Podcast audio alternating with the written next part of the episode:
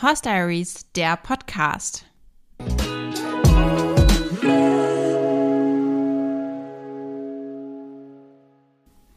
Hallo, hallo und herzlich willkommen zu einer neuen Folge vom Horse Diaries Podcast, dem Podcast rund um Pferde und Reitsport.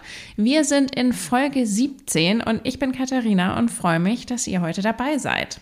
In dieser Folge wird es um das Thema das richtige Mindset im Reitsport gehen, wie man so schön eingeenglischt sagen würde. Also um die innere Einstellung, die man als Reiter und Pferdebesitzer meiner Meinung nach braucht. Dazu sind es tatsächlich fünf Punkte, die mir eingefallen sind, die ich so im Laufe meines Reiterlebens gelernt habe. Und das sind nun immerhin auch schon, ich traue es mich gar nicht zu sagen, aber fast 28 Jahre. Ich habe nämlich mit drei Jahren angefangen zu reiten und ich habe wirklich jede Menge gelernt in der Zeit. Dass das jetzt genau fünf Punkte sind, ist irgendwie Zufall. Das ist mir, als ich das so für mich ähm, strukturiert und erarbeitet habe, aufgefallen, aber es passt irgendwie ganz gut. Deswegen die großen fünf Mindset-Tipps sozusagen in dieser Folge. Bevor wir aber ins Thema einsteigen, möchte ich mich als allererstes nochmal bei euch bedanken und zwar für das Feedback zur letzten Folge. In der letzten Folge ging es ja um das Thema Neid im Reitsport und ich glaube, noch für keine Folge habe ich so viel Feedback bekommen und so viel Resonanz. Darüber habe ich mich natürlich riesig gefreut, auch über die teilweise kontroversen Diskussionen zu dem Thema auf meinem Instagram-Account und über wirklich die Vielfalt von Meinungen und Ansichten, die ihr mit mir geteilt habt. Das ist tatsächlich das, was mir an Social Media und auch an diesem Podcast am allermeisten Spaß macht.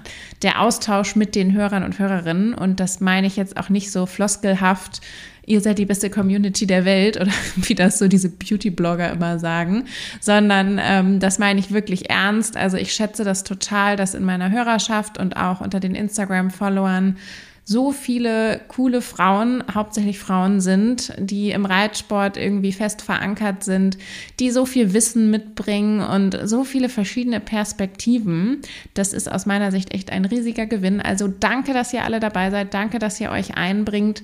Mit euch macht es noch viel mehr Spaß.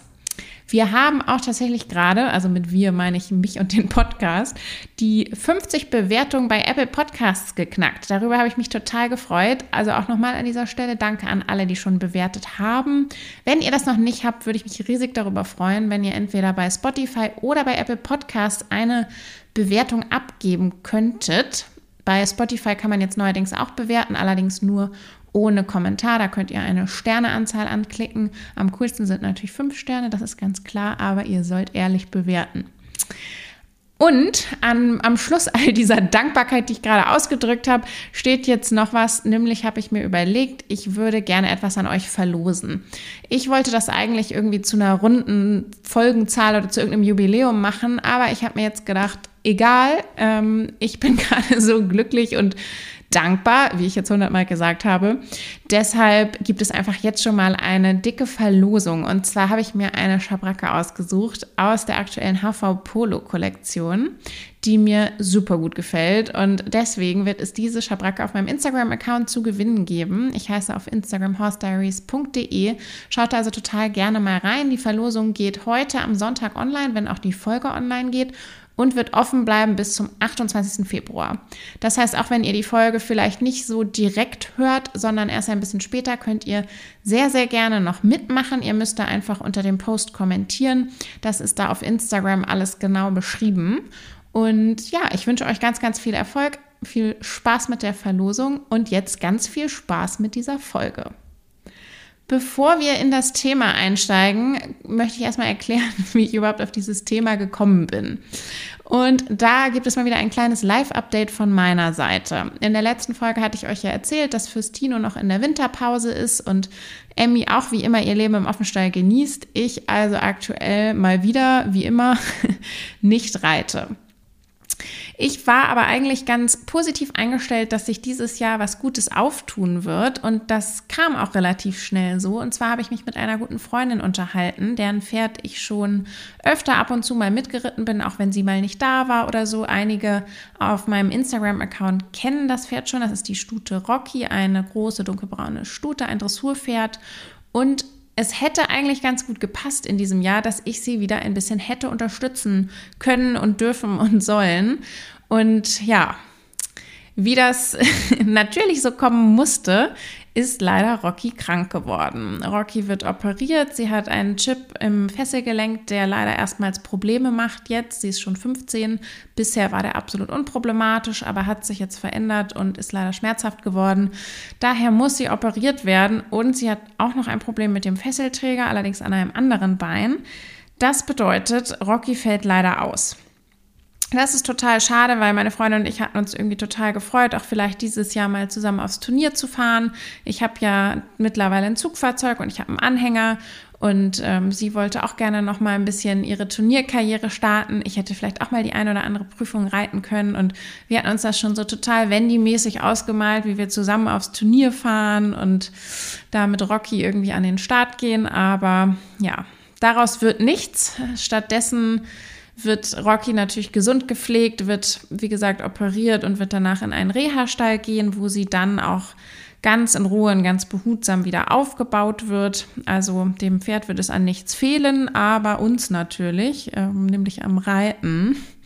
Und in dem Fall muss ich dann sagen, ist es zum Glück natürlich nicht mein Pferd. Das heißt, für mich ist zumindest finanziell kein Nachteil, aber ich bin natürlich total traurig für meine Freundin und auch einfach traurig für mich, weil ich mich irgendwie sehr darauf gefreut hatte, da mit ihr zusammen das ein bisschen anzugehen. Ja, und das führt mich dann auch schon zu meinem allerersten Punkt in Sachen Mindset für den Reitsport, nämlich der allererste Punkt und vielleicht auch der Punkt, der über allem steht, ist aus meiner Sicht Resilienz. Für alle, die den Begriff Resilienz nicht kennen, das bedeutet so die Fähigkeit, sich von Schicksalsschlägen wieder zu erholen, sich von Rückschlägen wieder zu erholen. Also platt gesagt so ein bisschen, wie schnell man sich aus der Scheiße wieder rausziehen kann. Und Resilienz ist bei jedem Menschen unterschiedlich ausgeprägt. Das zeigt sich eben insbesondere auch, normalerweise ist das ja kein, kein Reitsportbegriff, aber wenn man einfach mal Rückschläge im Leben hat, wie schnell man sich wieder erholen kann und wie gut auch die Fähigkeit ist, eben danach wieder glücklich zu werden, wenn einem was Schlimmes passiert ist. Im Reitsport sind das jetzt aus meiner Sicht nicht so richtig Schicksalsschläge, außer man hat irgendwie einen traumatischen Verlust eines Pferdes. Aber normalerweise geht es eben immer aus meiner Sicht 99 Prozent um das Thema Pferdekrankheiten. Weil einfach Pferde ja unglaublich anfällig sind für Krankheiten, zumindest unsere Sportpferde, unsere Warmblüter. Und Wahrscheinlich ist das nicht der einzige Faktor. Wahrscheinlich kommt auch noch dazu die Art und Weise, wie wir unsere Pferde halten, die Art und Weise, wie wir sie trainieren. Jedenfalls schaffen es die allermeisten von uns nicht, mit ihren Pferden verletzungsfrei durchs Leben zu gehen. Wenn ich so in meinem Umfeld gerade aktuell gucke, dann kenne ich auf jeden Fall viel mehr kranke Pferde als gesunde Pferde. Das finde ich eigentlich schon ganz schön krass. Ich würde mehr oder weniger sagen, in meinem Bekanntenkreis hat eigentlich jedes Pferd, fast jedes Pferd, das, ich sag mal, älter als zehn Jahre ist, schon irgendwie was Schlimmes gehabt und ist schon über längere Zeit ausgefallen. Und was man, glaube ich, lernen muss, wenn man im Reitsport irgendwie erfolgreich sein will und vor allem glücklich sein will, ist, sich von diesen Dingen nicht aus der Bahn werfen zu lassen. Ihr wisst ja, dass auch ich aufgrund von Amys Verletzung jetzt fast fünf Jahre mehr oder weniger nicht reite, also nur sporadisch reite. Und das ist halt auch das Krasse am Reitsport. Also es ist ja nicht so, wenn ein Pferd krank ist, dass man dann irgendwie drei Tage nicht reitet, sondern oft reitet man drei Monate, sechs Monate, neun Monate nicht und fängt dann langsam an, wieder anzutrainieren, um dann vielleicht festzustellen, ähm, dass leider die Verletzung wieder aufblüht, dass das alles nicht gehalten hat und dass man das Pferd in Rente geben kann. Und das finde ich ist beim Reitsport schon wirklich extrem, diese Vielzahl an Rückschlägen, mit denen man zu kämpfen hat und auch, dass man oft so ein bisschen machtlos ist, weil die meisten von uns tun alles in ihrer Macht Stehende, damit es ihrem Pferd gut geht. Und wenn es dann trotzdem krank wird, sich trotzdem verletzt und man alles reinsteckt an Geld, an Zeit, an Liebe, aber es einfach nicht wieder wird, das kann schon enorm frustrierend sein. Deswegen würde ich sagen, diese Resilienz und auch dieses, das einfach zu akzeptieren, das ist ein unheimlich wichtiger Faktor. Man muss halt, würde ich mal sagen, auf zehn Jahre gerechnet einfach mal zwei Jahre Krankheitspausen vom Pferd einfach mit einplanen. Einfach davon ausgehen, dass das ähm, so sein wird. Weil das Problem ansonsten ist, wenn man davon ausgeht, dass das Pferd immer gesund ist und dass immer alles super läuft, dann kommt man total schnell so in diese Opferrolle. Und das sieht man, finde ich, sehr, sehr oft auch auf Pferdeaccounts. Immer, dass Leute so sehr viel posten, es ist so unfair, warum passiert das denn immer nur mir? Und immer nur habe ich Pech und so weiter und so fort. Und dieses subjektive Gefühl von man hat viel Pech und es läuft so schlecht, kommt aus meiner Sicht irgendwie aus einer unrealistischen Erwartungshaltung. Nämlich aus der Erwartungshaltung, dass immer alles gut läuft. Und so ist es halt einfach nicht. Und wenn man von Anfang an davon ausgehen würde, dann glaube ich, wäre das ein bisschen einfacher und würde die Resilienz auch erhöhen. Genau. Und ich versuche das einfach so zu sehen. Ich reite jetzt zwar seit fünf Jahren nicht, aber das ist nur eine Phase. Und dafür kommt irgendwann vielleicht eine super coole Phase, vielleicht zwischen 47 und 52. Da werde ich dann richtig erfolgreich und da werde ich dann meine ersten Inter-1-Platzierungen holen und da wird es richtig abgehen. Da sind vielleicht, ich wollte gerade sagen, da sind meine Kinder aus dem Haus. Das wird wohl nichts mehr, ähm, denn ich habe noch keine. Aber wie auch immer, auf jeden Fall wird noch eine Lebensphase kommen, wo das Wendy-Leben richtig abgeht und ähm, momentan ist die halt nicht. So.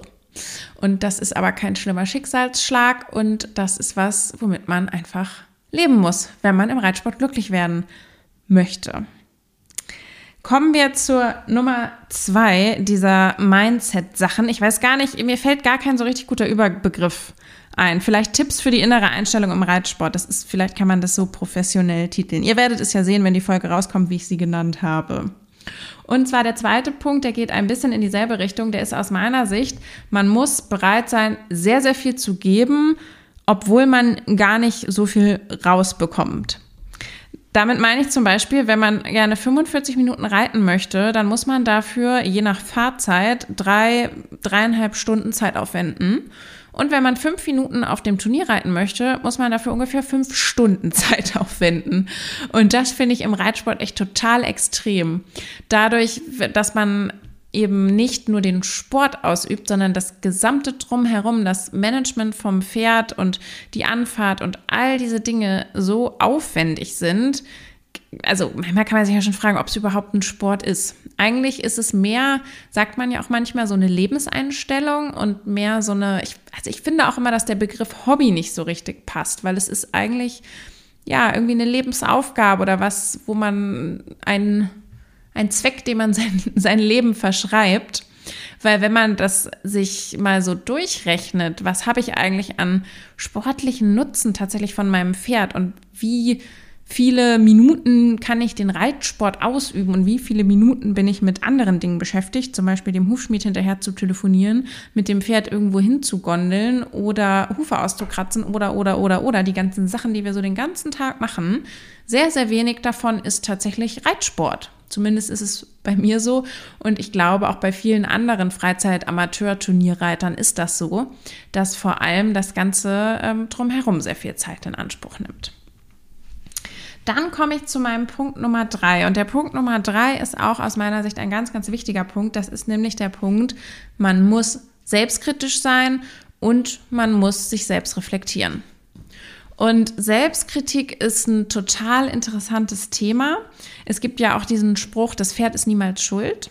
Ich weiß nicht, ob ich dem 100 Prozent zustimmen würde, aber jedenfalls ist es so, dass man, um im Reitsport erfolgreich zu sein, sehr, sehr hart an sich selbst arbeiten muss.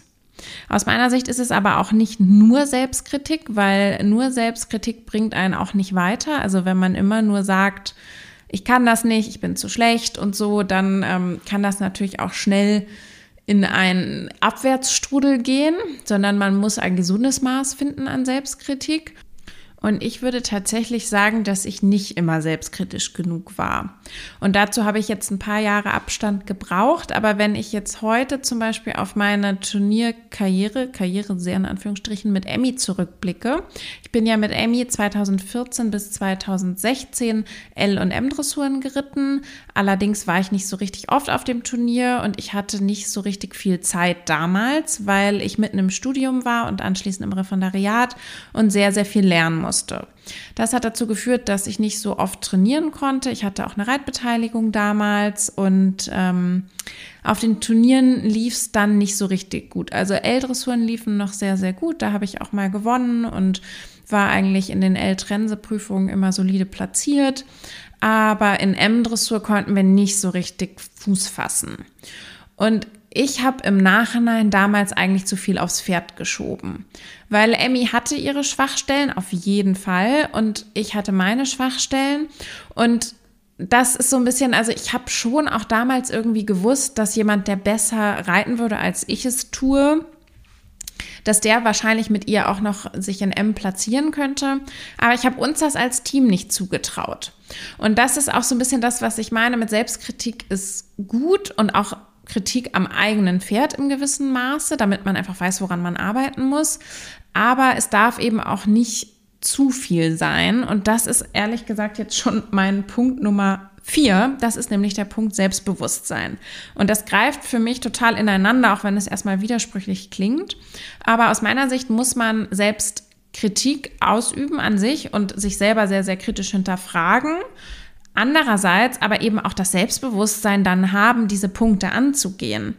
Weil ehrlich gesagt, wenn ich mir im Nachhinein unsere Trainingsvideos von damals angucke und wenn ich mir angucke, wie wenig Prüfungen wir geritten sind und wie wir da abgeschnitten haben und das alles vor dem Hintergrund, dass ich so wenig trainiert habe, dann denke ich mir, also eigentlich hätte ich da irgendwie an uns geglaubt und mir mal vernünftig in den Arsch getreten und wäre mal irgendwie morgens um fünf in den Stall gefahren und hätte halt noch mal einmal mehr trainiert, dann hätten wir das eigentlich echt schaffen können.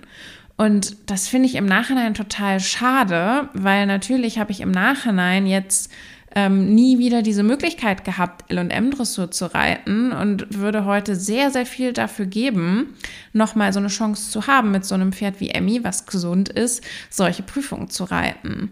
Deswegen geht es natürlich auch so ein bisschen in Richtung Selbstkritik, aber auch irgendwie Dankbarkeit für die eigene, für die eigene Situation und für die eigenen Möglichkeiten, wenn man denn gerade welche hat. Und zum Thema Selbstbewusstsein noch, zu dem ich jetzt als nächstes kommen wollte. Ich glaube, dass das im Reitsport wirklich sehr, sehr wichtig ist, weil gerade wenn man selbstkritisch ist, gerade wenn man sich viel reflektiert, dann ähm, birgt das eben auch die Gefahr, dass man sich selbst zu wenig zutraut, wie ich gerade schon gesagt habe. Und dann kommt eben natürlich auch noch der Faktor dazu, dass man auch von außen durchaus mal kritisiert wird, dass man mal hört, was Leute vielleicht über einen reden, dass man sich die Richterkommentare auf dem Turnier anhört und man muss bei all dem das irgendwie schaffen, weiterhin selbstbewusst zu bleiben, um eben aus dieser Kritik was Positives zu ziehen. Aus meiner Sicht ist der Reitsport nicht so sehr ein Talentsport. Es gibt natürlich gewisse Faktoren, auch gewisse körperliche Faktoren wie die Größe, grundsätzliche Körperspannung und ähm, ich sag mal körperliche Beschaffenheit, die einem den Reitsport erleichtern können oder auch erschweren können. Aber so ganz grundsätzlich ist es ein Sport, wo man aus meiner Sicht unheimlich viel schaffen kann, wenn man an sich arbeitet. Das ist in anderen Sportarten ganz anders. Also ich könnte so viel trainieren, wie ich will. Ich würde im Kugelstoßen oder im Werfen im Leben nichts werden. Im Reitsport wiederum ist es eher sowas wie Einfühlungsvermögen fürs Pferd und so ein gewisses Verständnis für das Tier im Allgemeinen. Und dann ist es aus meiner Sicht dazu einfach, ja, harte Arbeit an sich selbst und sehr, sehr viel Training. Und dann kann, glaube ich, fast jeder im Reitsport wirklich was erreichen es ist ja auch nicht zuletzt ein Sport, den man eben bis ins hohe Alter machen kann, weil er natürlich eine gewisse körperliche Fitness von einem verlangt, aber im Vergleich zu anderen Sportarten jetzt nicht körperlich so anstrengend ist, dass es für viele Menschen unerreichbar wäre. Daher glaube ich, wenn man wirklich selbst an sich glaubt und wenn man bereit ist, hart zu arbeiten und natürlich das Allerwichtigste, das ähm, auch worüber wir in der letzten Folge gesprochen hatten, wenn man die Möglichkeiten dazu hat, wenn man also ein Pferd hat, dass man überhaupt reiten kann, dann ähm, kann eigentlich jeder von uns ziemlich weit kommen.